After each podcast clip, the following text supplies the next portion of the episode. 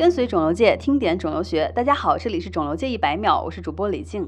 在刚刚结束的 ASCO 年会上，公布了一项名为 PROSPECT 的研究。该研究证实，对于符合保肛手术的局部晚期直肠癌患者，术前给予 FOLFOX 方案化疗，在无病生存方面啊，不劣于术前放化疗联合治疗，把 FOLFOX 这一古老的方案推到了聚光灯下，成为了局部晚期直肠癌标准治疗的又一新选择。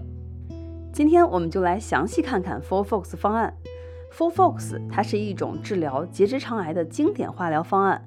FOLFOX 这个拼凑出来的单词共包含六个字母，包含了三种药物。前三个字母代表的是亚叶酸，中间的一个字母 F 代表的是五氟尿嘧啶，那么最后的两个字母代表的是奥沙利铂的简写。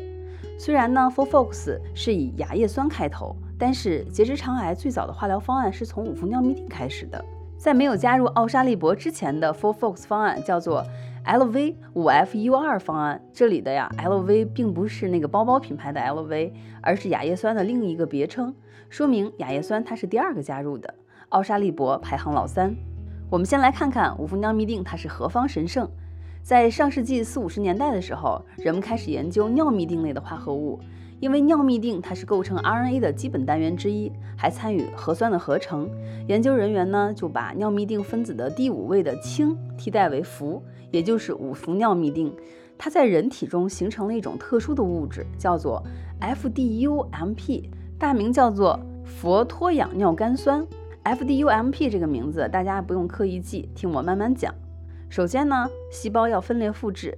就得把 DNA 复制一份，而复制 DNA 就需要有 ATCG 这些基础的 DNA 原材料。这些原材料它的加工厂就是一种叫做胸腺嘧啶核苷酸合成酶的蛋白，缩写是 TS。正常情况下，TS 是和 TS 的底物结合，但如果把五氟尿嘧啶注射到人体中，就会被代谢为我们前面提到的 FDUMP 的东西，因为它长得跟真正的 TS 底物非常的像。结果呢，TS 就把它错当为原材料，当然呢，核苷酸就产生不出来了。这就是五氟尿嘧啶的抗肿瘤机制。随后呢，五氟尿嘧啶正式进入了临床试验阶段，研究人员发现它对一些实体瘤，特别是结直肠癌、胃癌、乳腺癌等具有明显的疗效，从此五氟尿嘧啶成为了广泛应用的抗肿瘤药物之一。时间关系，本期一百秒端午节 Full Fox 故事特别篇就到这里了。感谢八一教授对本次特别篇的倾情审教。我是李静，感谢您的收听，我们明天继续。